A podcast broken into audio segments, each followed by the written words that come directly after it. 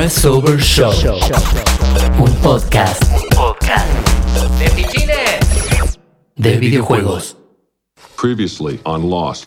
y charlemos un poco de los de Game Awards, me gustaría que cada uno dé su candidato a juego del año. Para mí es baile, pero yo quiero que empiecen ustedes. Death Stranding. Death, Death Stranding. El chabón está corriendo solo. Y gana todo de Death Stranding y se aburridísimo va a ser. Entonces, para, entonces estamos, toda la mesa está de acuerdo que el, el juego del año es de Standing. Obvio. Sí. No creo que ¿Te imaginas que llega a ser Es otro? uno de los Quedamos- años más entretidos. Quedamos en el orto.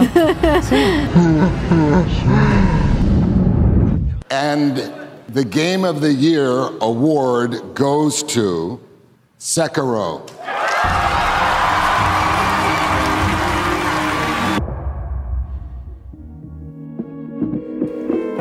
Eh, Muriendo de risa. bueno, a ver, qué sé yo, qué decirte.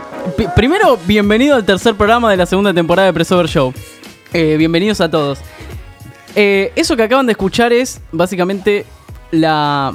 A ver, cuando vos te pones reflexivo y decís, ok, sí, nos la mandamos, dijimos cualquier boludez. Es verdad que un montón de gente creía lo mismo que nosotros. pero nada, me encantó primero agradecerle a Franco, nuestro productor, que hizo esto. No, increíble. Gracias, Que es hermoso, lo hizo Increíble. ayer y me cagué de risa cuando me lo mostró. es fantástico. Todos aparte Jimena diciendo, imagínate que no gana, ¿no? nos quedamos como el orto. Sí, sí, señores. quedamos Bendice, te como el cerró orto. Lupite. Bueno, a ver, eh, bienvenidos, como les decía, a... bienvenidos y bienvenidas al tercer programa de la segunda temporada de Pressover Show. Hermosa manera de arrancar. Eh, tenemos una mesa eh, genial. Y además, hoy vamos a tener a nuestro primer invitado de la temporada. El señor Andrés Borghi, eh, director de cine y director de cortos independiente, integrante de eh, Nerdomancers y un capo total, total, total de lo que es lo audiovisual independiente de la Argentina. Y además tiene eh, para mí uno de los mejores, mejores, re- mejores ciclos de recomendaciones de videojuegos que haya existido en YouTube, que se llama Jueguenlon. Tuvo solamente 5 capítulos, hace 7 años nunca más hizo nada. y lo odio por eso. Así que hoy le vamos a preguntar si lo quiere volver a hacer. En fin, vamos a empezar a, a- vamos a empezar el programa porque si no tenemos un montón de cosas, ustedes no se de la cantidad de cosas que hay. Empiezo presentando como siempre de izquierda a derecha. Hoy en mi izquierda el señor Santiago Morton Figueroa. ¿Cómo estás? ¿Cómo estás? ¿Todo bien? Un poquito indignado porque eh, me deseaste que iba a hablar del juego del ganso y hoy no voy a poder. Pero te perdono porque el invitado es un genio. Eh, yo sé, yo Lo sé amerita, que vos sos la drupi de Borghi en esta mesa, así que Sí, vos sí. no vas a decir como nada. Por dentro. Ahora sí, señor Gastón Lobo, ¿cómo le va? Hola, muy buenas tardes, gente. Yo ya me olvidé de todo lo de Game, of- uh, Game Award. Y pasa- pasaron, pasaron muchos días, pasó una semana entera. Fue algo, la verdad es que fue importante, sí. Sí, fue importante. Sí, boludo, tremendo. Eh, empezó muy bien y después decayó. Eh, Sí. Tiraron todo de golpe. Sí, sí, sí. Pero hay una explicación, ahora le vamos a hablar eso. horrible, horrible. Eh, señorita, Mer Picot, Chin, chin. la única mujer hoy en la mesa. Un, un placer estar acá. Eh, y toda una responsabilidad también. Sí, sí, sí. Siento que Jimena y Ani en cualquier lugar me están juzgando. Totalmente. No, ni lo dudes, ni lo dudes. ¿Por qué la bronca? Bueno, y el último, señor Emilio González Moreira, ¿cómo le va? Joker, ¿le puedo decir? ¿Cómo estás? ¿Todo bien? Y Bien. Est- estuvimos eh, hace unos días viendo el, el- a Emilio hacer de Joker arriba de las tablas. Por favor, vean eso. Es increíble. Es increíble el laburo que te mandaste, de verdad. Che, Sos Emilio. un crack. No sé cómo haces esas cosas. ¿Cómo, cómo, ¿Cómo te da la cara para subirte a un escenario y as- actuar así? Eh, Yo en- envidio mucho a los actores. Eh, sos un crack. ¿Como te lo, Estebanés? te lo quiero. Sí, como Estebanés. Estábamos hablando de Estebanés, es un gran actor. Eh, de verdad, te felicito, te lo quería decir al aire. Muchas gracias, Juan. La rompiste ahí toda. firmes Ahí con Morton. Estaban los dos, el resto los esperamos para la próxima. Tiene que haber. ¿Querés, que- querés contar Igual Miriam ya, ya ha estado. que- sí, sí, obvio. ¿Querés contar rapidito de qué trató? No, no, me, no me lo claves, tipo la mirada tan fuerte. ¿Querés contar rapidito de qué se trató? Eh, Comic Con es un show de stand-up orientado a- a- al universo nerd, o sea, cómics, videojuegos, series, todo lo que tenga que ver con aquello que se pueda nerdizar. Pero de un tiempo a esta parte ha ido mutando en transformarse en un show de variedades, o sea, que incorpore gente del cosplay y nosotros mismos, con Simón Butt y Javier Paredes, que son mis compañeros, nos hemos ido personificando. Javier Paredes ya era Wolverine desde- prácticamente desde que nació allá Sí. en Canadá y después de Arma X en realidad.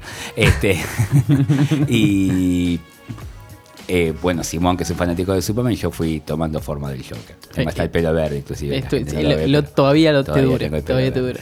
Bueno, eh, nada, espectacular. Te felicitamos de verdad. Muchas gracias. Eh, bueno, a ver. Hoy tenemos un montón, pero, pero un montón de cosas. Eh, lo primero que me gustaría que, me gustaría que hablemos eh, antes de entrar en el primer tema del día es, no sé si vieron la intro de Dragon Ball Z Kakarot. Díganme que alguien la vio. No, no, la vi sí, no, todavía. no la vi. Vos la viste, Morton, vos la viste. La vi, la vi. Eh, lo hablábamos antes por WhatsApp. Eh, yo tengo entendido que este es el primer juego de Dragon Ball que tiene. El primer juego de salida que tiene Ah. música original. Me- me Mirá la- cómo te la me la arreglé. arreglaste ahí. Te la arreglé. el primer juego de salida que tiene música original del anime. Ah, De Yo Dragon iba, a que verlo y de repente vi una historia en tu Instagram que decía, no, en la de Pressover, que decía, díganme que lloraron también. Y yo dije, "Mm, no Sí. sé si la quiero ver ahora. Eso fue porque- con la publicidad, ¿no? Con el spot. No, no, no, con esto también. Con la Yo, también. a, a mí se me llenaron los ojitos No, de lágrimas. A ver, va- vamos a poner en contexto. Pre- pregunta. La Dije, "Mm, sí. no estoy para esto. No, no, yo estoy para esto. Yo lo único que quiero saber es que si va a estar la traducción, tipo de. No, en latino no. No, latino. está, no está confirmado. no. Lo Eh, La canción en latino, yo me. yo No, me bueno, juego me un meo. así. Me meo. Te Sí, juro sí, que me meo. Yo también. Sí, sí. Eh, eh, y además porque los Naruto eh, tuvieron eh, traducción al Ah, latino. Cierto. No sé por qué con Dragon Ball no pasa. Deben ser muy caros. Es la aposta. Deben ser carísimos. también tuvo. ¿Eh? El Saint Seiya de pelea. Saint Seiya también. Juego de mierda, bueno, pero. pero, pero- Sensei, me vas a decir que no levantan igual como para pagarle a los... Igual no lo quiero Igual la canción de Senseiya original es buenísima. Senseiya. Pero bueno, a ver, para poner en contexto, el Dragon Ball Z Kakarot va a salir el 17 de noviembre, Play 4, One, PC, eh, RPG, de- eh, con peleas, eh, mundo abierto, bla, bla, bla, un montón de cosas bastante simpáticas Nice. que a mí me hubiese gustado más ver en un contexto Dragon Ball, no Z, pero bueno, qué sé yo, vamos a ver cómo sale eso. La cosa es que la intro del juego va a ser literalmente la versión del juego de Shala Hechala. ¿Se Ah, acuerdan está de, bien. de Sí, la, de la famosa intro, primer Sí. intro de Dragon Ball Z, que es la que se, se nos quedó en el corazón de por vida? Clásica, clásica. Esta tiene, la intro del juego tiene como partes iguales a la de a esa intro, pero con gráficos del juego y otras, la mayoría son como partes del juego y usa el, el- A mí me mata. Cuando usan el, el in-game, la- el, ¿sí? El me, baja. Como que se. ¿Vos se- querés que sea más eh, Se ani- siente tosco, como que se pierde un poco la. y Pero se- tosco por, por la mecánica del juego, decir Claro, que le falta pulir todavía por ahí hasta noviembre del año que No, viene. no, como que me, me arreglaría con una intro animada. Como que manden Vos a hacer querías una eso, intro y- Claro. y Igual yo defiendo normalmente cuando hay intros que son eh, in engine, que eh, te baja las expectativas, digamos, te la baja, de- la vas a pasar bien, va a estar ok, después vos vas a experimentar. Porque, ¿cuál es la cuestión? Vos tenés trailers que son animados o renderizados y demás, y eso en realidad es más que nada para tener en el imaginativo cómo se va a ver. Pero ahí, tipo, vos tenés después un montón de tiempo de desarrollo como Cyberpunk. imaginativo tiro, ¿eh? que Sí. no la quiero dejar pasar. Ah. bien, no pasa nada. si se entiende, está. Sí, sí, está bien. Sí, a- para mí es más, eh, es más honesto claro. que pase algo Sí. así. A que haya una intro animada que vos decís, ¡uh, qué bueno que va a estar! Y de repente bajan los gráficos y te querés morir. A mí me Sí, parece que no sí. está a la altura de Chala Chala. No, ni en pedo. Nada, nunca, jamás en la historia va a estar a esa altura. O sea, en fin, eh, Presor.news, véanla. Vean el, el tráiler. va, El tráiler no, es la intro. Literalmente dos minutos duró la intro. Es increíble. O sea, de verdad es espectacular. No quería dejar de nombrarlo porque yo ayer se me cayeron un par de lágrimas cuando lo vi. Y por otro lado, otra de las noticias así rapiditas que no queremos dejar pasar es PlayStation VR 2 Sí, me gustó. Sí. no sé si vieron eso. Aparentemente, Sony eh, el 12 de diciembre eh, registró en la Oficina de Patentes y Marcas de Estados Unidos eh, lo que todo el mundo cree que es el VR 2, que sería el VR de PlayStation 5. La novedad, ¿cuál sería? No hay más cables. Hermoso. Y eso para mí es el sueño, me Estamos parece. hablando igual de una tecnología pesada, ¿eh? De acá que lo hagan. Sí, es una tecnología pesada. Si ya con cables, digamos que es como lo más seguro No, de transmisión de información, tiene sus bugs, tiene sus cosas, tiene sus lentitudes, hacerlo inalámbrico, yo se me cae, lo- se me cae la bombacha, ¿eh? Si igual, igual yo he tenido el casco con Juan, hemos jugado de impresor y demás, y es uno de los más livianos que hay, el de PlayStation. Y además eh, hay una Medio cuestión... de juguete parece, ¿no? Sí, sí, totalmente. Eh, además hay una cuestión que el cable mismo te da mucho peso. te está tirando de atrás. No, no, igual yo hablo de pesado con respecto a, a lo que es la transmisión de información, digo, o sea, Claro, sin, La el, parte sin el cable Sí. va a tener que hacer streaming y eso le va a comer. Uf. Es como si se quisieran complicar la vida siempre, ¿no? ¿Cómo vamos a hacerlo más complicado? No antes de Estamos en- 2023 el casco ese. De una. O Para sea, mí, acuerdo. vos decís, sale primero Play 5, está un par de a los años. tres años, yo no sé si va a haber un modelo Pro del Play 5 o si van a querer hacer que la gente haga el gasto directamente con el VR y sostener un hardware durante todo el periodo como se hacía antes. O sea, el PlayStation 4 Pro sale por un error en la salida del PlayStation 4, por no haber podido poner 100 dólares más de costo para que sea directamente 4K en 2013. Claro. Si no salió dos veces HD la máquina, la 3 y la 4. Entonces ahí se, se corrigió. Lo que es la Play 4 Pro debería haber sido la Play 4 común, a eso me refiero. Sí, está bien. sí, que sale en 2016 y salió la otra en 2013. Si no arreglan eso en 2020, con la salida del 5, quizás, o sea, orienten, porque ellos te sacaron el casco y el PlayStation 4 Pro y vos qué comprás. ¿Todo o elegís? Es como que no, no alimentaron tanto la necesidad del casco. Es como un pre-casco. Es como pensar del iToy a la Wii. Claro. O sea, había un salto. A veces las cosas son previas para que después se afirme. Yo lo vengo diciendo hace rato que el casco es en Play 5. Bien.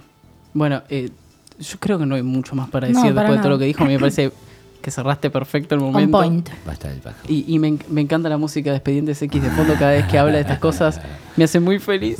Me hace muy feliz. Bueno, eh, ahora sí, pasemos para mí al- a uno de los temas de semana que no podemos dejar de hablar, aunque haya pasado una semana, por lo menos lo que se pueda. Y es The Game Awards. Fue hace una semana, pero la bomba, la que nadie se esperaba, esta no vio venir nadie. La nueva Xbox la presentaron casi apenas empezó el evento. Y se llama Xbox Series X. ¿La vieron? Porque parece, parece literalmente una caja de zapatos parada. Ya está, no disimulan más. En realidad parece Che, un gabinete. Es una PC, Es, es, un es un gabinete. gabo, sí. Sí. Igual a mí me gustó. ¿eh? A, a mí también, a ver, a mí visualmente A mí me, encanta, ¿eh? A mí me gusta. Sí, me sí. Además, tipo, salió con el Hellblade 2 y es como. Bueno, para, que, para el que no sabe, eh, ellos hace dos años compraron el estudio de Hellblade que se llama Ninja Theory. Sí. Eh, Hellblade es el juego este de, de la chica Sí, con, sí. con problemas de bipolaridad, de esquizofrenia, qué sé yo. Eh, y se- evidentemente apenas lo compraron, dijeron, bueno, empiecen a hacer el 2 exclusivo para nosotros, para la próxima Xbox, y lo mostraron, y mostraron una imagen igualmente renderizada, y qué sé yo, no es el juego in-game. No, pero- pero, supuestamente Mamita. es, en, es Engine lo que habían mostrado. bien, sí, Supuestamente. está bien. La cara de ¿viste? Engine, sí. Para, Sí, sí. para lo que, para el tamaño de la máquina y cómo venimos nosotros, en que todo tiene que ser finito y es un socotroco, un ladrillo gigante. No, está demostrado que las máquinas tienen que ser grandes porque si no Sí. recalientan. Sí. Sí, Yo sí, lo sí. que veo es que le fue a las el, otras. el Series X es como una puerta de entrada al- a la quinta gener- a la octava, novena generación en realidad, la que es la PlayStation 5, pero para mí, ¿eh? Va a tener compatibilidad de determinados juegos que sí van a correr en One X y no en la One común y One S. Por eso se llaman parte de la serie X. Entonces, tal juego va a ser habilitado Ah. solo en las series X. Hay mucha diferencia entre una One común y una One X, mucho más de la que hay entre un PlayStation 4 común y un PlayStation 4 Pro. Es muy probable que determinados juegos con esos 12 GB de RAM que tienen, que marca una Una diferencia, esos cuatro más. para que te lo corra en esa, en la X. o sea, tal juego, no la sé, nueva. eh, capaz ser. el Hellblade 2 sí corre en la One X y en la serie X, pero no en la One y One S. Lo cual no abandonaría tanto una consola que se presentó hace poco, a diferencia de lo que seguramente va a ser PlayStation 5 con la salida de la, eh, con la PlayStation 4 Pro. Lo que pasa es que va a haber retrocompatibilidad y eso va a Claro. ser Claro. Lo, lo divertido Está- eso está- es que estamos volviendo de alguna manera a la jugabilidad de lo que es la PC, ¿no? Tu PC, dependiendo de los specs que tengas, no podés jugar tal juego. A lo que la Master consola Race. venía, a lo que la consola venía un poco a abolir, ¿no? Si vos tenías la consola, el juego que sale para esa consola lo podías jugar. Esta octava Y ahora- generación Es verdad, puede llegar a ser esa confuso para los compradores. es la primera vez que tenemos la figura de la octava generación Mm. y medio, que está claramente en el PlayStation 4 Pro, la One X y la propia Nintendo Switch, que tiene un hardware similar, el de Wii U, pero se Sí. extendió la vida útil de la consola de esa manera. Entonces, bueno, no sabemos si la novena también estará partida en dos o será una generación corre. Ojalá que sea como era antes. Para mí O sí. sea, la PlayStation 5 se reemplaza con la PlayStation 6, no que haya una Sí. 5 y medio. Ojalá que no. Ojalá que no. El tema que la, la verdad es que el hardware se está revolucionando cada vez mucho más rápido. Pero si se nota menos la diferencia, están mintiendo. ¿cómo, cómo Se nota nota? menos la diferencia. La gente está mintiendo, te estoy diciendo, las empresas. o sea. Ah, bueno, eso sí. Explica- No, explica no, eso. Y yo me parece que No, no, no es futurología, tenemos que hacer del pasado en este caso. A mí me parece que la relación que significó la inversión para el Xbox 360 y el PlayStation 3 todavía no ha sido del todo superada. Y si tomamos determinados parámetros de gráficos, como para saber que antes teníamos los arcades, los arcades estaban por arriba de la consola, luego tuvimos las películas de Pixar.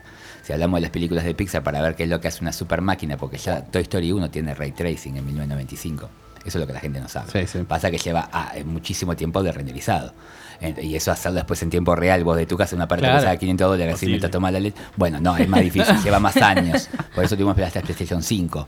Pero si tomamos la referencia de lo que fue a nivel visual Toy Story 3 de 2010 y Toy Uf. Story 4 de 2019, no veo tanta No, diferencia. para nada.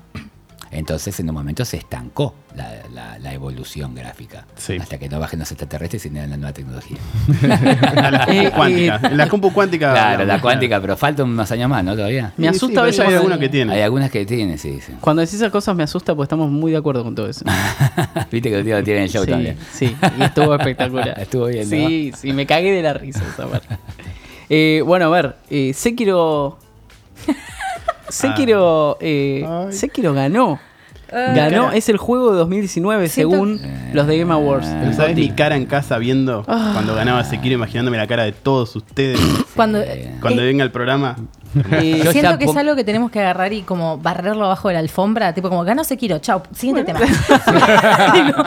El tipo, para mí, yo ya me pongo en duda si realmente juega, el organizador de todo esto. No, no, no, no, no. Todos saben que y- no. No hay tiempo. Y yo creo que está más en pos del show. De que el show del momento del final, cuando canta la gorda en la ópera, ¿me entendés? El momento ahí, viste que siempre canta la gorda del final. Este, ahí es cuando él quiere sorprender. Como quiso sorprender con Overwatch, como quiso desviar la atención de God of War. Red Dead Redemption había ganado la mayoría de premios, pero algunos eran discutibles. O sea, de realmente tenía mejor dirección de arte que God of War, el Red Dead Redemption, No. pese a haberle ganado, no la Sí. tenía. Entonces, luego, entonces vos qué pasa, y ya ganó Eh, tanto, ya y después acá su- sucede algo similar con la mayoría de premios para el lado de Death Stranding, alguno que otro no, sí, pero muchos de los más importantes, como el caso de la dirección, cuando más allá de la evaluación por categorías, el punto es qué es lo que viene a dejar Exacto. Sekiro en relación a lo que viene a proponer en una, en una eh, industria que se habla mucho de la sobreinvención, o sea, de que está todo hecho ya. Eh, Sekiro es como más de algo que ya sabemos que funciona. Tal Pero cual. la mayor pega que se le puede dar acá justo hoy no está Ani Albano, que es la más jugadora de Souls que Sí. de, de los presentes.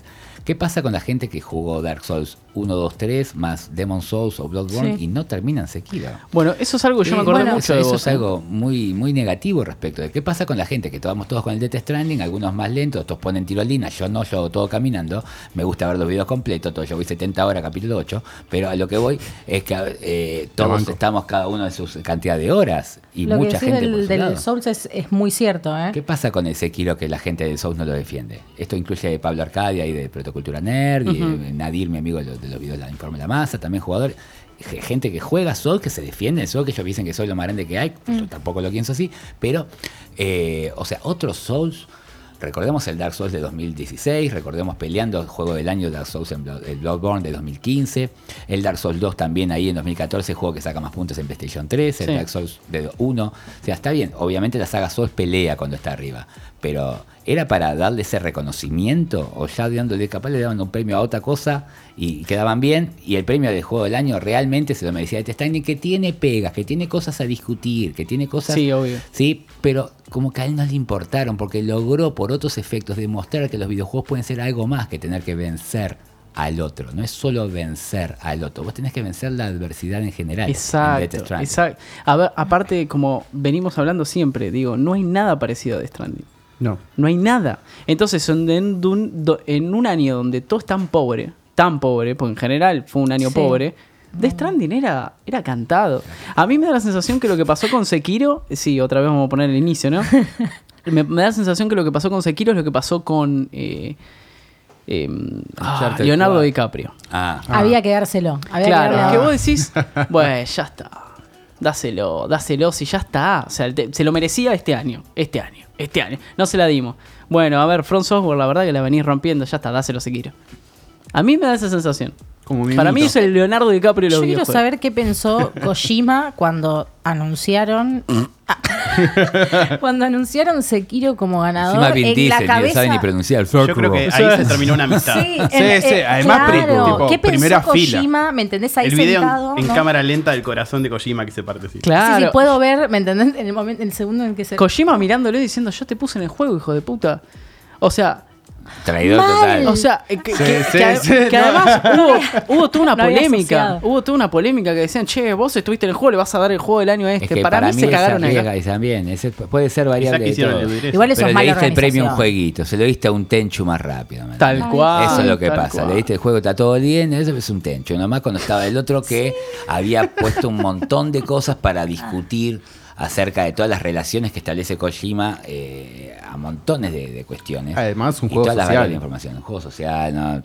Yo no digo que sea lo más grande que hay, no, No, no, no, Skyrim, no. no, no, ¿viste? Pero te trae preguntas. Pero, Cuando lo termines, Fue yo tengo una este pregunta año, para vos, Emilio. Una sola pregunta, pero cuando lo termines te lo voy ¿Ya a lo decir. ah, terminaste cuando vos? lo termine. Sí, Ok, sí, ok. 60 horas, tipo de seguida. No, A ya ver, y, y ya, ya saliendo de Sekiro, porque me parece que, que si no ya es caer en el hater, porque la verdad estamos todos enojados que no Sekiro. No, No, no, no, Sekiro es gente nueve banca, puntos, ¿eh? Es un juegazo, pero es no era más, juego yo no sé si no da más, capaz, capaz el Death Stranding es 91 y Sekiro es 92. ¿A qué voy con esto?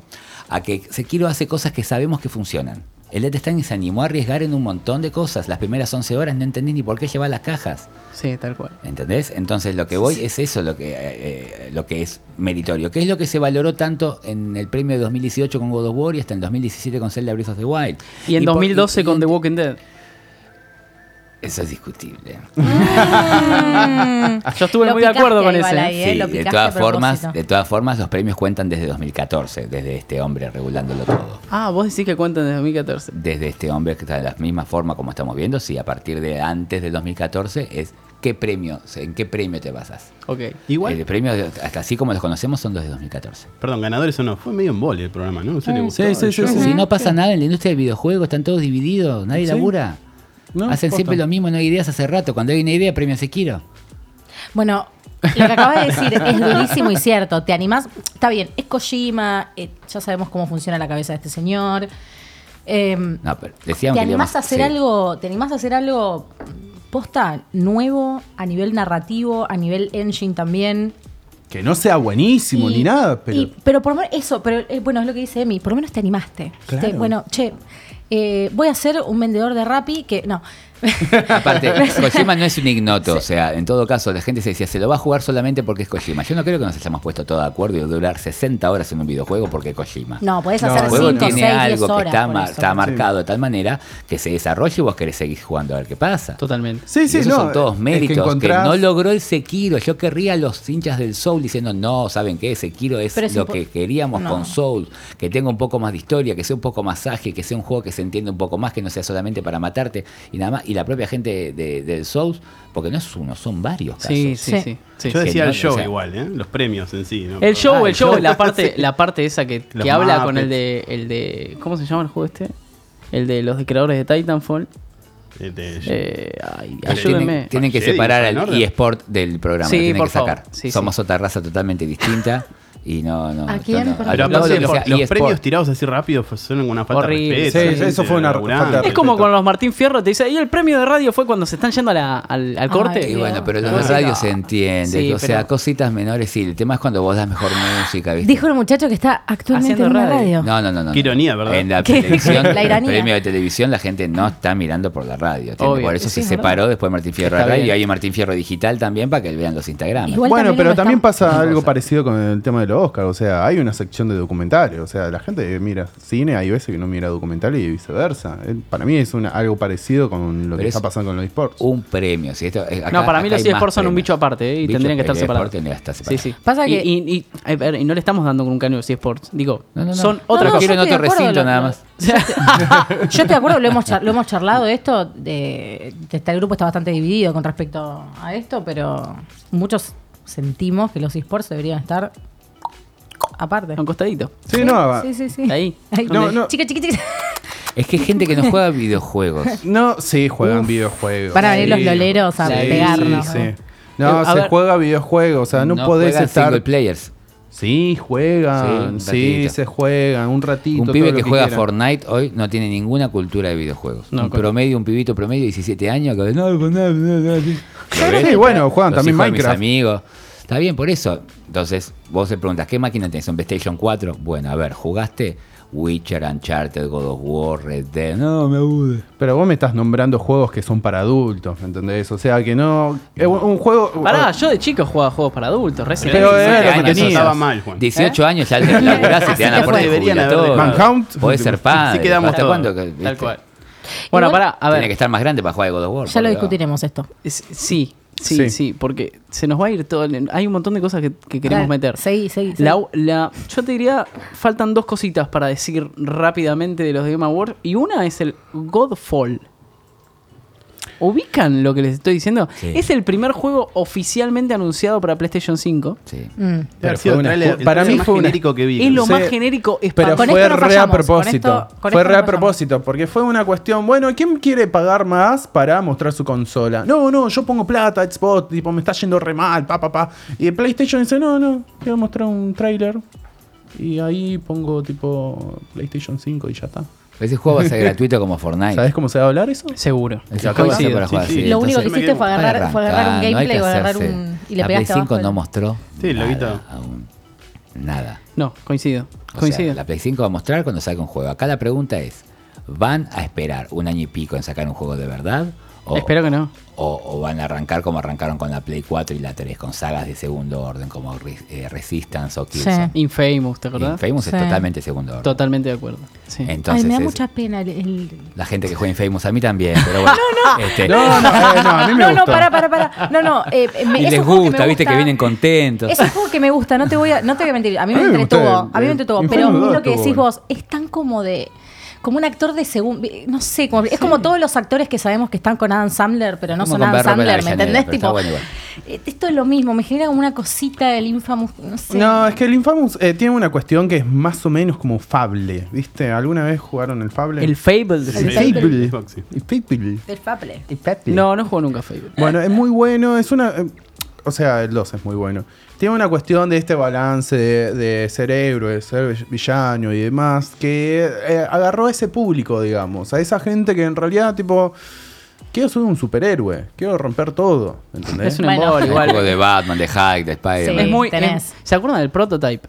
Ah, sí. eh, va por ese Fue como- lado. es un. ¿Qué pasó con el prototipo? Me encanta No jugar pasó con la nada. cámara en el prototype. Se volvió su planeta natal. Se vuelve de cámara. así, ¿no? El increíble Hulk Ultimate Destruction. Claro. El mismo motor es lo hecho mismo. en, Sí. en Xbox 360. Sí. Exactamente el mismo Es juego. Lo mismo, lo mismo. Bueno, a ver, y para Pasa que mí. es un juego seguro, yo por lo que vi, ¿no? O sea, Ujú. es como, parece como un juego seguro, como bueno, si Cumple. te ofrecemos, claro, si te ofrecemos este juego con la Play, lo vas a, la vas a comprar, Y de vas a jugar el Gearbox. jueguito y después verás en uno, dos, tres meses lo que tenemos de oferta en la cartera con todo lo que sea exclusivo para PlayStation 5. Dicen que puede o- ser el Warframe de, de, de, de Play 5.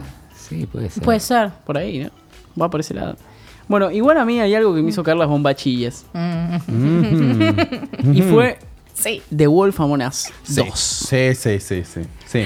Para mí, Hermoso. si bien yo Ah. amo, amo, amo profundamente la primera temporada de The Walking Dead de Telltale, el, prim- el mejor juego de Telltale para mí por baile es The Wolf Among Us 1. Obvio. por favor. Obvio. Por Sí, favor. es- es- el único bueno, Sí, bueno. sí. Fue serio. Es espectacular, serio. te da, te- incluso te da más libertad de, de actuar como vos se te cantaba, mucha más libertad que The Walking Dead. Eh, y se había cancelado, obviamente, porque recordemos que el año pasado, más o menos en octubre del año pasado, se había, cerrado Telltale. Se fundió mal. Eh, te- nosotros tenemos una entrevista con, con- con una de sus guionistas principales, que es eh, Lía Hoyer, en Mendoza. Eh, se había cerrado, pero resulta que hace unos meses volvió a abrir bajo el nombre de Telltale, pero con gente nueva, con nuevos due- dueños. O sea, es Telltale en el nombre nada más. Y en que tienen las franquicias ya para hacerlas, si quieren, tocarlas, todo lo que quieren. Y The Wolf Us lo resucitaron. Bien. El 2. Eh, no sé si. ¿Ustedes lo jugaron todos? Sí. Sí. ¿Qué esperan del 2? Genialidad. Porque el 1 vos viste que terminaba, que te querías morir, un plotita tremendo. Sí, sí. ¿Qué esperan del 2? Que mantengan la buena narrativa. Que sea más el lindo. Para mí malos, la eh. Son Que- malos. Que sea más lindo, que, que el engine sea mejor, porque ese Estaba engine... buenísimo. No seas malo. Ese engine lo, Todo neón, lo violaron. El ese uno corre en celulares. Sí. Ah. No, sí, está viejito. no, se tienen que hacer un nuevo. Obvio. sí. Igual Sí. ya el Batman tiene tenía un mejor años engine. ya, bueno. El Batman ya arrancó con un A ver, engine te- los juegos de Era Telltale nunca engine, funcionaron bien pero igual. parchado. Los juegos de Telltale nunca funcionaron bien. Técnicamente estaban No, no, todos no, mal. no, porque era un No engine customiz- eh, customizado. Tipo, era como. Era narrativa con algo, con un shader. Sí. Ya está. Tal cual. ¿Entendés? Y además, además eh, eh, estaba basado en, eh, ayúdenme, Fable. Fable, ¿no? Sí, sí. Fables. Sí, los cómics. Fables, los cómics que... Qué el- belleza eso. ¿eh? Sí, Sí. para el que no sabe, son cómics en los que los personajes de los cuentos de hadas existen y viven en Nueva York, en un barrio, escondidos, porque un malo de los cuentos de hadas los echó. Eh, y en eso se basa básicamente el juego. Sí, sí. Y vos, eh, nosotros encarnábamos a lo que sería el lobo feroz, Mm. que era el comisario. Qué belleza. Sí, sí, no. del barrio. no muestres Favorite tus recomendadísimo, ¿eh? Sí. Recomendadísimo. Largo, largo, pero. Larguísimo. Pero Ah, lo voy a tener que bellísimo. empezar. Bellísimo. Es hermoso. Bellísimo. El- Un arte. Y cerrando, para mí, hay, ah, en realidad hay dos cosas, pero se nos va a ir a la mierda. Para, yo priorizaría Ghost of Tsushima, de justamente los creadores de Infamous. Mm. Que Eh. es, al- puedo decir algo antes que nada, para mí, ese es el, el Assassin's Creed que todos quisimos y Ubisoft nunca hizo. Es un montón Ya, eso. ¿Viste eso en el trailer? Pero yo no Eh, lo yo veo tan eso. orientado Es un a montón historia eso. este juego. No, No. lo veo con un argumento tan sí. sólido como pretendía ser hasta Assassin's Creed y tampoco vi escenas de plataformas. Sí, Sí, hay, había. Sí. hay una escenita que se está agarrando ahí como de una montañita, Ah, tipo, pues pero sí. nada. Me Este pareció a mí unos necesario. tintes O ahí sea- medio futurista que antes no tenía en el último trailer. Vi un downgrade fue fuerte. Sí, fuerte, Pero sí. yo siempre dije que ese juego no podían anunciarlo tanto tiempo antes y que no salga en el PlayStation 4 y por lo menos va a salir en el PlayStation 4. Yo creí que iba a terminar saliendo en las 5. Todo el mundo creía eso. No, lo promocionás tres años después a las 5 te prende No, un fuego. puede No, no, no. Sí. Eso, otros las guardias más. Sí. No tenías que tener más las guardias. No, No, no tiene que pasar más. es un juegazo de las Garden igual. ¿No te gustó? A mí me gustó, sí me parece que es menos que Ico Shadow of Colossus. Sí, sí, sí. Me Eh, parece que, que es una mezcla de ambas ideas que no termina de, de- de aplicarla del todo bien y es un juego que tiene el personaje de PlayStation 2, los escenarios de PlayStation 3 y lo único que realmente es PlayStation 4 es el bicho. El Totalmente de acuerdo. O sea, Trico para mí salva el juego. Trico. Sabe el juego. Totalmente. claramente. La inteligencia artificial de ese bicho era- sí, era- es literalmente un animal. Sí, es un animal. Por no sé momentos igual no entiende lo que quiere decir como un animal. Como un animal. No, bueno, sí, ¿Cómo pero Igual tiene- es un nene de, hermoso. de 5 años por ahí, ¿viste? Como- Tiene un- cierta inteligencia, 3 años en realidad. Tiene cierta inteligencia, pero bueno, tipo, te va entendiendo. En fin, ¿no le gustó lo que vieron de Ghost of Tsushima? Sí. Nunca me llamó la No, atención. no me llamó la atención. Lo que me gustó mucho fueron los paisajes. No sé, últimamente Ah, estoy con un viaje de los paisaje. paisajes le gusta. Sí, sí, me caqueó Kojima. Me caqueó la Y es lo que más muestran ellos, ¿no? Todo ese verde que tiene del pasto, que, Sí, que- que sí. tiene como mucha movilidad, como que eso es lo que destaca, que decía que por mucho pasto que no, no podría haberlo hecho en PlayStation 4, y yo creo que sí. La PlayStation 4 le queda un cambio más. Le queda una velocidad más y la va a mostrar ahora en 2020 toda y ahí ya ya. Con The Last of Us 2. Last of Us 2, Con este el juego. Final Fantasy, el Cyberpunk. Y Sí. probablemente, aunque no hayan dicho nada, una segunda parte del God of War antes de que termine la generación. Uy, no, eh, pará, pará. Esa bomba en serio, ¿eh? Yo siempre dije que Yo no creo. en PlayStation 4. Yo no creo. Ahí, Yo esta creo te la que, discuto. que en el año 2021, cuando todos dan por PlayStation 4 muerta, lo saca y es reto compatible y se puede jugar en ambas consolas. Y no lo tenés que comprar dos veces como de Y no lo tenés que comprar dos veces. Eh, tiene sentido, ¿no? Sí, sí. Es lo que ocurrió con God of War 2 en 2007. Claro. God of War 2 salió con la máquina PlayStation 3 ya en la calle. Y salió exclusivo, ni siquiera había posibilidad de retrocompatibilidad para Es PlayStation verdad. 2. Sí. Y hubo que esperar a la gente de PlayStation 3, que había hasta una fortuna, tres años más para que salga God of War 3. Y era increíble. Yo no digo que eso le pase a la gente del Play 5. La gente de que los que Lo van a poder tengan jugar. plata lo van a poder jugar, lo verán un poco mejor. Y los otros lo jugaremos todo en el Play 4. Estamos en una re linda época de eso. El otro día estaba viendo videos del Warcraft 3 eh, Forger, eh, R-Forger. Eh, me pueden corregir en inglés, soy un asco. No importa. Pero bueno. El, remaster, digamos. Pero cua- hay una cuestión. Este remaster se basa en el engine original del Warcraft 3. Entonces, todos los juegos custom, digamos que fue generado por los usuarios, que por ahí tienen más de 9 años, los podés jugar otra vez, pero Ah, con los nuevos skins. Eso es espectacular. Y fue como, wow, ¿entendés? Y Sí, funciona. Mi primo, mi, mi- mi primo del alma, Nicolás de allá de Pergamino, le mando un abrazo. Es un enfermo de Warcraft original y él lo está jugando ahora y me dijo que es increíble. Hermoso. Yo, a mí nunca me gustaron esos juegos. pero- Sí, lo están puliendo de a poco. Ahora la fecha la pasaron para el 2020. Pero. Y tenés eh, ciertos bugs que, por ejemplo, si te morí y, y revivís por ahí con un héroe en cierto custom, eh, volvés a nacer con, con lo- las texturas originales y es re loco. Tipo, de repente sos un chabón polígono, tipo, que vas caminando en un mundo HD. Que es como, bueno, qué loco. Qué lindo. Muy Quiero bueno. ese juego. Igual sí, me gusta. Bueno, nada, eh, ¿quieren que demos por finalizado toda esta parte de Game Awards o tienen algo más para decir? Es que, nosotros predijimos que eh, iba a ganar Sekiro. Sí, claro. Sí, sí, sí. Siempre lo dijimos. Siempre lo dijimos, Ah, era ah, toda una treta. Disculpa.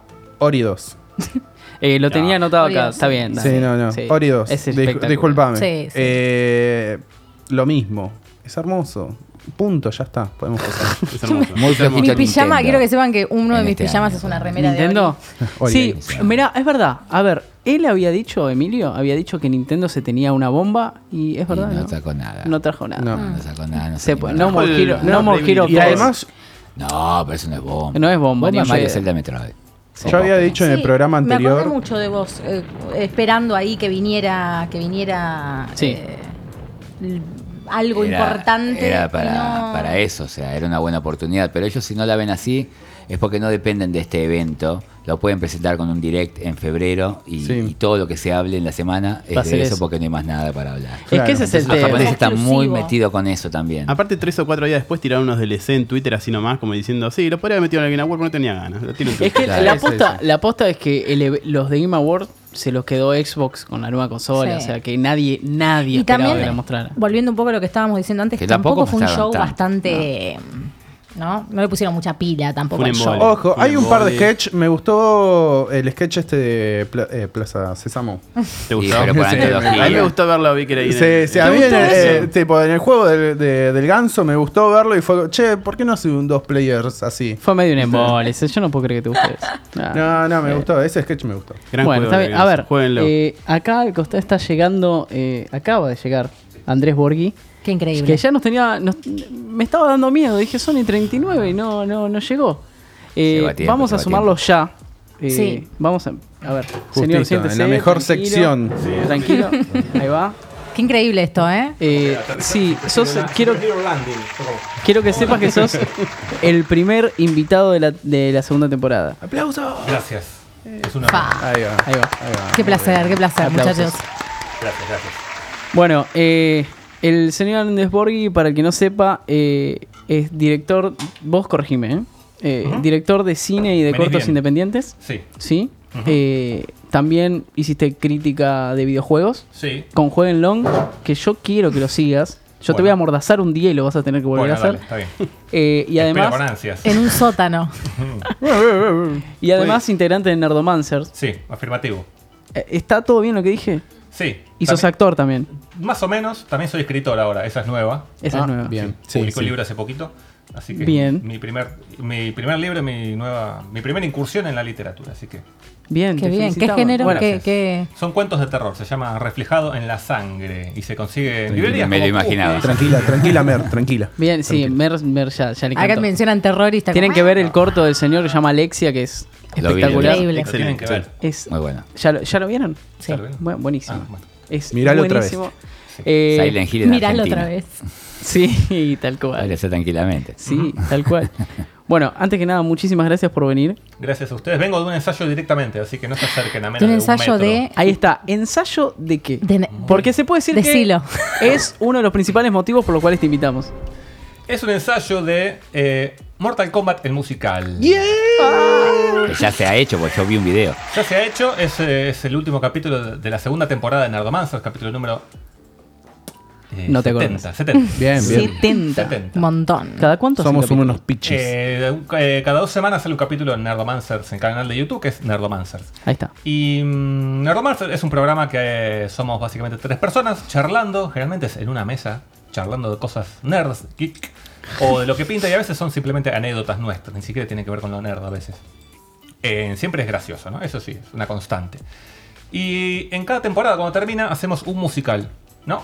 Que es como algo que suena muy extraño. Eh, sí, la temporada anterior fue Street Fighter. Exactamente, sí. Qué bello. Encima es de Street Fighter, la película. Muy de Van bien. Damme. Es- Muy bien. exactamente. ¿Quién estaba de Van Damme? De Van Damme estaba Nicolás Stillman, Ah, que actúa bien. conmigo en Otakus y que es dibujante es mangaka. Sí, sí.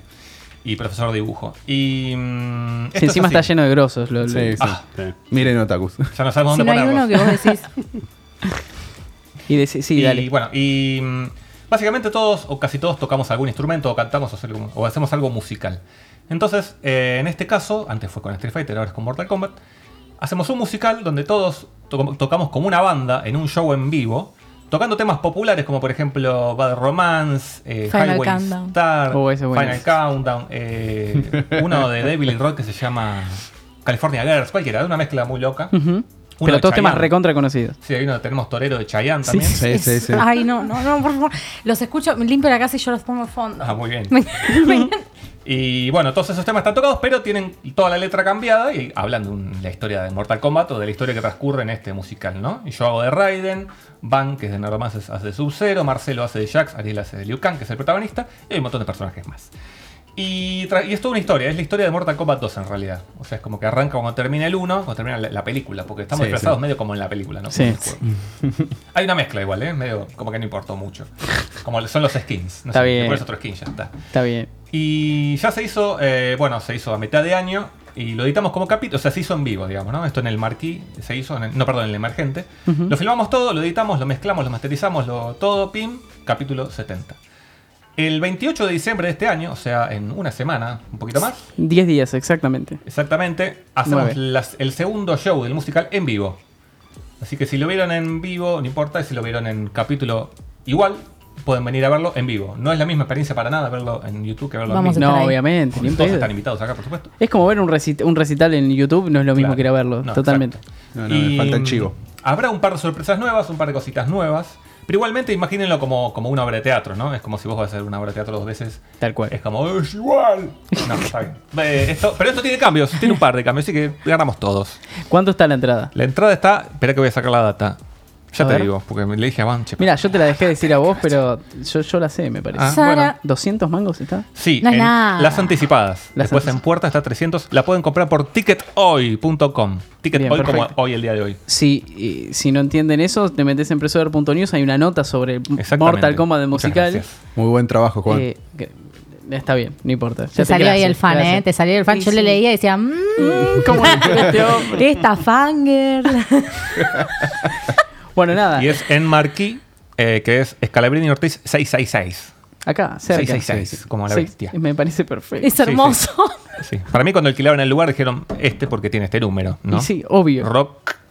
Bueno, y ya, ya tienen muchas entradas vendidas, sí, un montón. Eh, Montonazo. no tengo esa data, pero sí. Sí. Van me dijo, ¿no sabes cuántas que vendimos? Yo, bueno, sí. Buenísimo. Toquemos. bien. Ah, perdón, es a las, arranca a las 8 horas, toca la banda de Van que hace covers de anime, que se llama Sayonara John Takeda. Creo que es la- una de las mejores bandas de, que tocan anime acá. Y ellos abren y después vamos nosotros. Bien, A las buenísimo. 8. Así que Bueno, a ver, eh, contame un poco. eh, a mí me interesa mucho hablar sobre. Te vas a querer morir porque te voy a preguntar todo el tiempo de esto, pero me gustaría que me cuentes un poco cómo surgió Jueguenlon. Ajá. Jueguenlon, para el que no sabe, es un ciclo de cinco capítulos donde el señor recomendaba un juego en cada capítulo, eh, o una saga. Sí. Eh, 2012, ¿no? ¿Estamos hablando? Puede ser. Creo que tenés más data que yo. Ok, listo, tengo más data que vos. Eh, sí, es que ahí, ahí te conocí y te amé. Ah, Eh, contame un poco cómo surgió eso.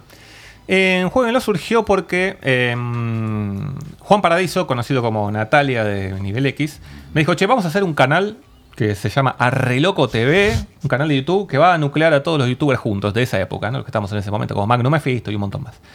Y queremos que cada uno haga algún contenido exclusivo para este canal. Entonces yo dije, ¿qué puedo hacer que sea exclusivo para que no salga en mi canal, que salga en este canal y que no me demande millones de años de trabajo como un cortometraje que tardas un año entero?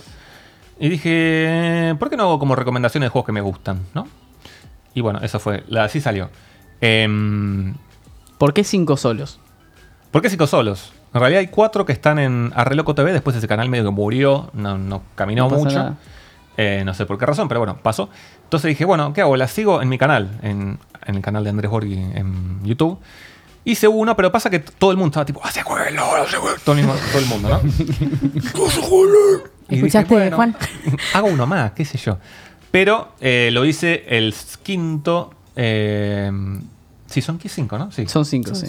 Diciendo, bueno, espero que le vaya muy bien, así hago más de esto, ¿no? Ujú. Porque también lo que pasa es que, bueno, concretamente, para ir a- como a ese punto en concreto, eh, yo siento que no le fue tan bien ese quinto capítulo, ¿viste? No, no le pegó tantas visitas para decir, bueno, vamos a hacer esto. Porque era un momento donde yo estaba diciendo, bueno, si uno quiere vivir de YouTube, hay que hacer algo que puedas hacerlo constantemente y que tenga muchas visitas, ¿no? Em, y Jueguenlo lo que tiene es que, bueno, ponerle que me tomaba un par de días hacerlo, ¿no? Y sí, obvio. Entonces, si yo quisiese hacerlo constantemente, tendría que hacer uno por semana. O sea que dos días de mi vida por semana tendría que dedicarlos a Jueguenlo. Y, y tampoco es que me súper fascina Jueguenlo para dedicarle tanto tiempo de mi vida, ¿no? Entonces ahí medio que quedó, por eso medio que murió. Después medio que lo refrité en películas. Hay uno que se llama Vean Lan, Sí. como Jueguenlo, pero Vean Lan, que es de películas, donde recomendaba películas. ¿Y qué juegos recomendabas? El primero es, eh, había mucho de PlayStation 1, como esa época media mm, olvidada, ¿no? Creo que el primero es el Siren. El No, primero es el. El, El, sí. Cairo- el de las Sí. trampas. Eh, sí, el de las trampas, que es un qué juego bueno. Yo vi ese y después cuando vi el Siren casi más... No, el de Siren. la bombacha, pero yo el Siren lo amo. El Siren es Y cuando lo ve ahí, me- aparte me cae la risa porque fue recordar, de re- empieza el video haciendo lo que todos hicimos cuando jugamos al Siren exactamente, que es tipo, lo empecé a jugar y lo largué porque es una mierda. Sí. y al año siguiente lo volví a tomar. Y me reía porque yo digo, no, no, me, no me pasó el caso de esperar un año así, pero sí lo largaba y decía, te odio, te odio con la intensidad de mil soles, no te quiero ver, Sí. voy, a jugar, voy a jugar al Pac-Man, claro. te odio. Y volví a reír, no, pará, me gusta el terror, tengo que, tengo que hacerlo, es un buen survival. está- Y volvía y volví también dos o tres veces hasta que le enganché la mano. Y me hizo acordar mucho a eso. ¿Lo pudiste terminar? Sí, Muy sí, bien. sí, lo, lo odié. o sea, lo amé, lo Encima odié es súper anticlimático el final. Es como. Es que vos venís con toda una historia, donde la diosa exige sacrificio, qué sé yo. Y- Y de golpe terminó. Eh, Y de- hace poco- Creador de Silent Hill. Creador de Silent Hill. Sí, uno Sí. de ellos. Sí. Creo que el director. El director, sí, sí, sí. No me acuerdo ahora el nombre. Unas Y ¿sabes. ¿sabes que una historia súper loca? En el 2017 fuimos a Japón con los Nerdomancers y un par de amigos más. Y le escribimos al director, del, al creador del Clock Tower. Un No. juego de Super Nintendo, del 97 creo. 95. Este, 95, gracias. Eh, tipo, che, No, no, pero. Qué crack. No, está bien. Eh, Sí. Ayuda la data. Che, ¿puedo pasar por ahí a visitarte? Porque soy, fan. Pasa el tiempo. Sí, ¿cómo no? Ah, What? qué crack. Acá está mi dirección. No. ¿Me estás jodiendo? ¿Tenés es fotito? Es verdad. Y fuimos, este, viste, ahí mirando el mapa, un quilombo, Sí. con Nico Stillman que habla japonés. Este, igual fue su primera experiencia hablando japonés en serio, entonces estábamos medio como trabados. Pero fuimos a la casa del chavo, a la casa no, perdón, a donde trabajaba. Eh, su estudio se llama Nude Maker, como hacedor de nudes. Y, y nos dijo, pasen, pasen. Nosotros estábamos como, bueno, sí, ¿qué onda? Te sacas las zapatillas, como Japón, entras. Y le preguntamos un montón de cosas de fan. ¿Y ¿Cómo fue cuando hiciste el juego? ¿Qué onda esto? Y encima, él no habla otro idioma que no sea japonés. Yo hablo español e inglés, Nico Stillman habla español y japonés. Y tenía un traductor que hablaba inglés y japonés. Uy, qué quilombo. Entonces era como Qué un- una cruzada de a ver quién le decía las cosas y después volvían. Era un quilombo, pero Ahora, fue muy qué, divertido. qué agradable Salió- sujeto. Sí, Qué agradable mal. sujeto que vos le escribas, no sé, por, por Twitter, Instagram, ma- mail, no sé. Por Facebook. Por Así Facebook. que escríbanle por Facebook.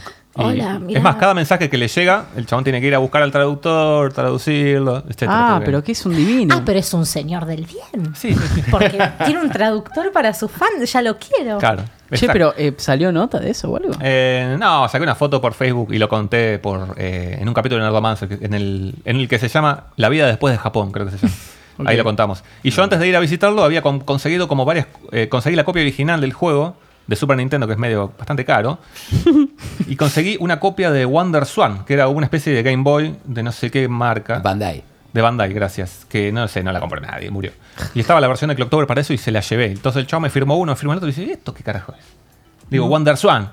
¡Eh! Ah, no, sabía, no. Y lo agarro, empieza a mirarlo de vuelta y es en blanco y negro. Me dice, ah, Kuroshiро, que es como blanco y negro. Dice, "Eh, eh, blanco y negro. No lo podía creer el chabón. Y fue como que nos firmó todo, muy divertido. Y en una metida, vos sabés que yo, viste, los japoneses son muy, salen del trabajo y van a escabiar al- a los bares. Sí, a los karaoke. Sí. Sí, y me dice, yo generalmente me escabio con el de Silent Hill, con el de Fatal Frame y con el Resident Evil. Me dice, un día te aviso. Muy bueno. Viste como, Tanta a ver, data. una Es como el café de, Pa- de Pagani y el Coco. Claro. Claro, como Coco de Basile. fashion. Pero Un versión poco más gamer. turbio, pero sí. Un poco más turbio. Así que si algún día vuelvo a ir, bueno, voy a tirarle ahí la onda a ver qué onda. Voy a Vos me tratar de ir con. dijiste que- Cuando vuelvas. Sí. Con, con Naka de Yapatoni voy a tratar de ir porque él habla japonés. O sea, si no, tenés cuatro tipos diciendo, no, Claro. Y yo como, sí, sí. sí. Qué bueno, qué bueno el fotos. ¿eh? Claro, Una sí. joyita. Usted sabe. Che, ¿y tenés algún, algún corto o alguna película ahí guardada? Sí. Sí, eh, hice un corto que se llama Detrás de la Puerta, que es un corto de terror. es un corto de terror basado en el primer cuento del libro que hice. Este, y mm, lo pasamos en el Buenos Aires Rojo Sangre, que fue hace poco como no estreno. pude ir este año, me sentí tan mal. Sí. Ganó premio, ¿no? sí, ganó Mejor Corto Nacional. Bien. Epa, bien. felicitaciones. Gracias, gracias. Era lo mejor que podía ganar, así que estamos bien. Y ahora estoy terminando un tráiler del corto, porque no llegué ni a hacer tráiler y lo voy a sacar. Este, y el corto todavía tiene que viajar por festivales de cine, hacer su Sí, recorrido. sí, sí. Porque si lo subís a YouTube de toque, te- los festivales dicen, no, ya está en YouTube, yo no quiero esto. ¿Ah, Sí, sí? sí, lo Sí. natural. Ah, mira. Posta, Claro. como que Depende tiene que ser del festival. exclusivo. Obvio. Sí, como que depende, ¿eh? Hay cortos que le va muy bien. Por ejemplo, Alexia hice todo un año de festivales, lo saqué en YouTube, tipo, ganó estos premios y ahora está en YouTube, qué bueno, mírenlo. Y me empezaron a escribir de un montón de otros festivales, tipo, oh, nos gusta, lo queremos. Entonces es como muy relativo. Inclusive está, hay películas que, por ejemplo, vos las mandás al Festival de Sitges, que es el más zarpado de cine fantástico. Es el- se estrenó King Kong, para que te des una idea. En España. Y, mm, y siempre te dicen, exclusividad o ni, o ni preguntes. Claro. Entonces vos la- eh, perdés todo un año, toma exclusividad. No nos gusta, chau. Claro. Y después la película por ahí le va re bien en otros festivales y te dicen, ah, ¿sabes qué? Tráemela ahora sí me gusta. Claro. Eso, la exclusividad es como. Anda a cagar. Sí, sí. Nunca vieron un tráiler que de repente tiene un montón de premios y vos decís, ¿de dónde pasó esto? Claro, es eso. Sí, también hay muchos de esos laureles que dicen selección. Sí. No dicen ganó, dicen seleccionado para el festi- Pero uno, ¿qué te fijas? Vos ves Un laurel. Sí, cositos, laurel. Y, a ver, la pregunta que se deben hacer muchos que están del otro lado. ¿Se vive de hacer cortos? Eh, se debe poder. ¿no? Me imagino. Em, yo de lo que vivo es de hacer efectos especiales. Yo hago Nice. CGI, digamos, efectos para, de postproducción para películas. Ah, mira. Este, em, para cortometrajes, largometrajes, publicidad, videoclip, lo que pinte.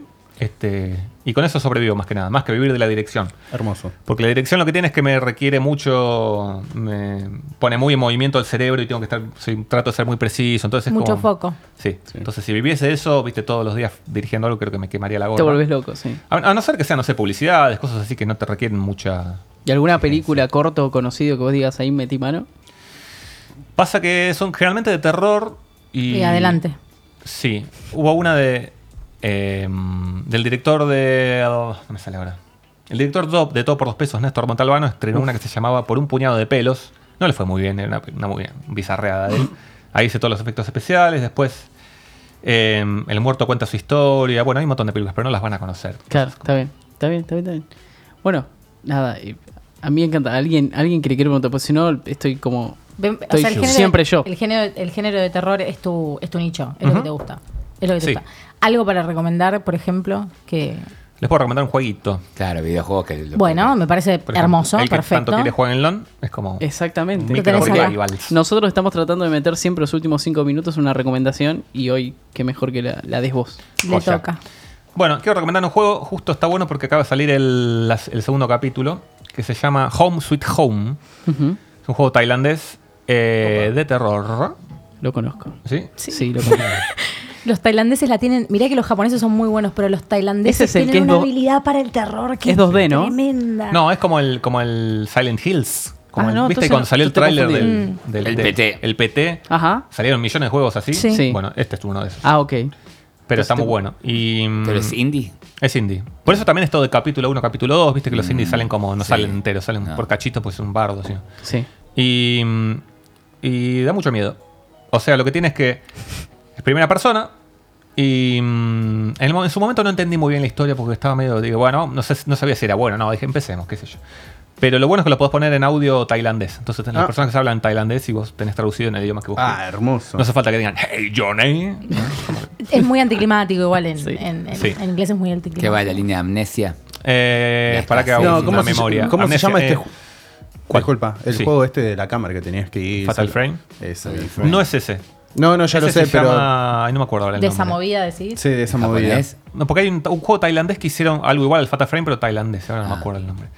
Pero bueno, en fin. eh, y es como un tipo que, no sé, está en el departamento y la novia no aparece, algo así.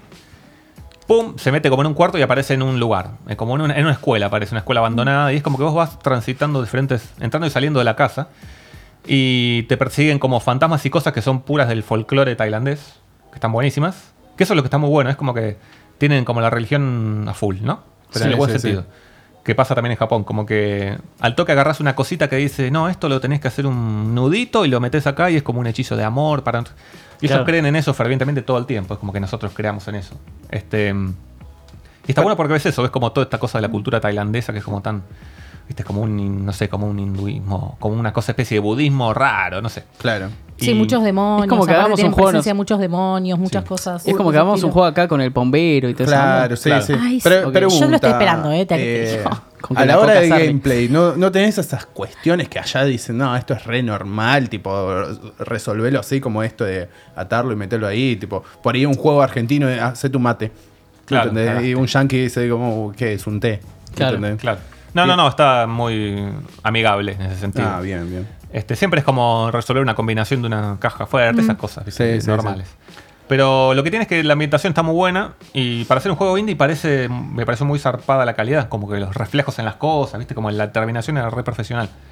Y, mm, y siempre te estás sorprendiendo cuando ent- entendiste, bueno, la mecánica es esta, me van a asustar así, de golpe te cambia todo. Ah, estás bien. en un lugar y se pone todo oscuro y dices, bueno. y posta me moría de F4. miedo. Posta, ¿dónde Sí. lo jugaste? ¿En PC? Empecé. Ok. Creo que está para algunas otras cosas, pero... Vos jugaste Silent Ah, Hill en 1 fin, también en ese momento seguro. Sí, sí, cuando salió en el 99. Y en el verano. Y. El, a la tarde.